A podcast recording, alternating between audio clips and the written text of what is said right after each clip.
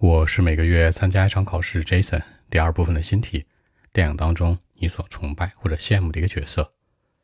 Describe a film character played by someone who you admire. Actually, Forrest Gump, you know, that's an old movie for me, and uh, I've seen it more than a hundred times. I mean, many, many times. I love it. This role is the one who I look up to, formerly named Forrest Gump. Forrest He's not a normal person, but got some problems with uh, his IQ, you know, a bit slow. But that didn't stop his success and greatness. I mean, he grew up in a small town and uh, lived with his mom for 20 more years.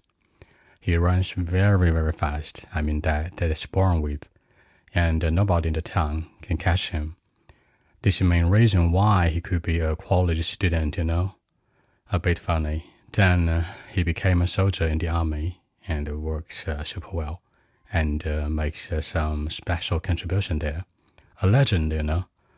After stepping into society and leaving the military, he successfully had his own companies and, you know, has become a millionaire in the period of time. Just like, you know, as a billionaire in our times, very, very rich. Also, he has a close friend too.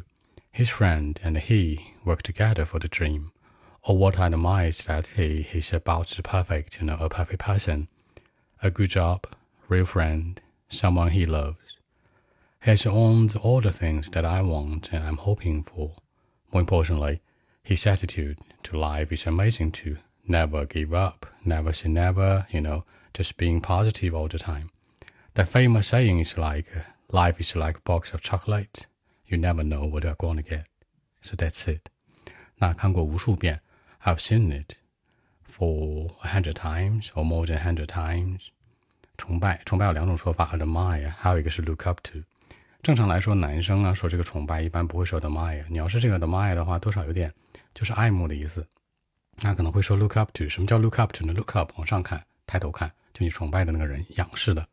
那伟大可以叫做 greatness，本身它的形容词叫 great 嘛，加上 ness 的一个后缀，greatness，对吧？那 success 就不用说了。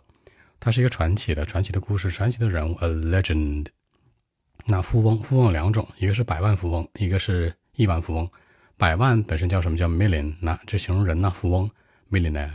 那个年代，四五十年代、五六十年代，其实就是 millionaire 很有钱了。现在呢，就是一个 billionaire，就是那个 billion 亿万富翁。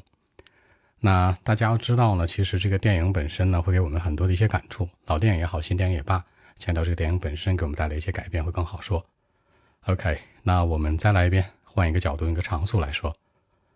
Well, actually, Forrest Gump is an old movie, and for me, I've seen it more than like a hundred times, maybe many, many times.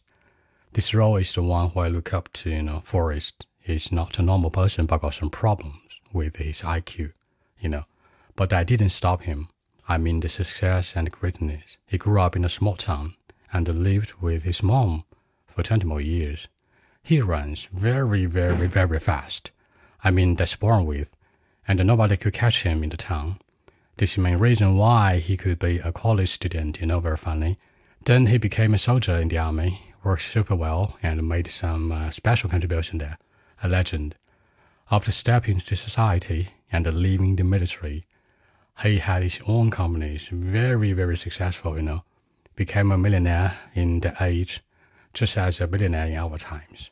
Also, he has a close friend too. His friend and he work together for the dream. All what I admire is that, you know, he's about the perfect, Mr. Perfect, you know. Good job, real friend, someone he loves, and he's on all the things that I'm hoping for, you know. More importantly, his attitude to life is amazing too.